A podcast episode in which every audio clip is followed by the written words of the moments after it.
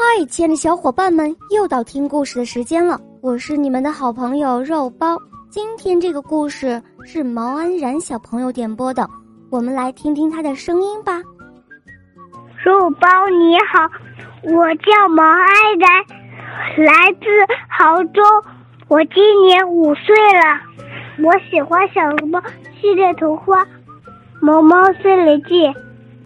今天我想点播一个故事。故事的名字叫《懒汉见米》。好的，小宝贝，那就由我来为你讲这个故事哦。谢谢肉包姐姐。下面请收听《懒汉借米》，播讲肉包来了。从前，在一个村子里，有一个懒汉，他的父母都活着的时候。他是有所依靠的，衣来伸手，饭来张口。当父母去世之后，他还是那么懒。人家种地，他睡觉；人家地里长粮食，他家的地里却长野草。就这样，一年到头，他没有打下一粒粮食，没吃的，只好就跑到邻居家里哀求说。大叔大婶，行行好吧，借给我点米吧！哎呦，我快要饿死了。邻居为难的说：“哎呦，真不巧，我们的米都吃光了，新下的稻子还没打成米呢。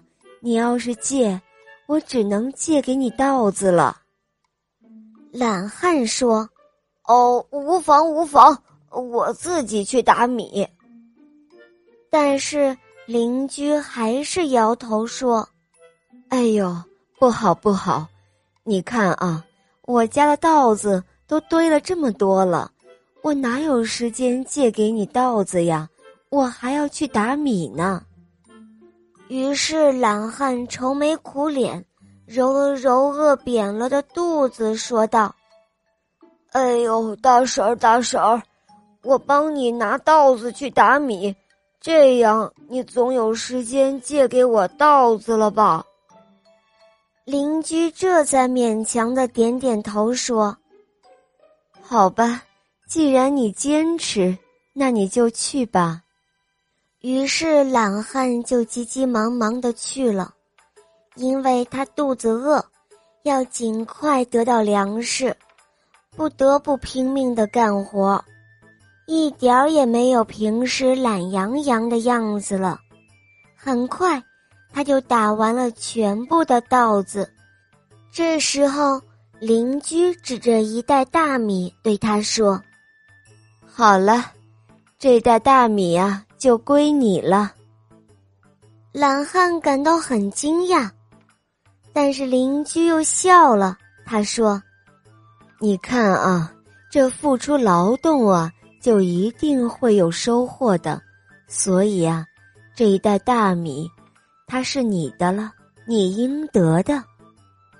懒汉这才恍然大悟，从此他不再懒惰了。这个故事告诉我们，有一份耕耘，才会有一份收获。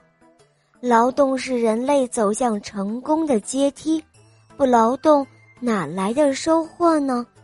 我们可以从劳动中获得快乐，从劳动中体验生活。劳动是未来的钥匙，是成功的基础。劳动可以锻炼人们的劳动能力，可以锻炼人的意志。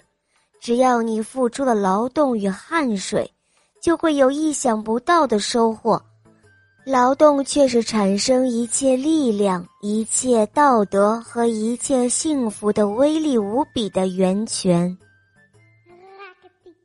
好了，小伙伴们，今天的故事肉包就讲到这儿了。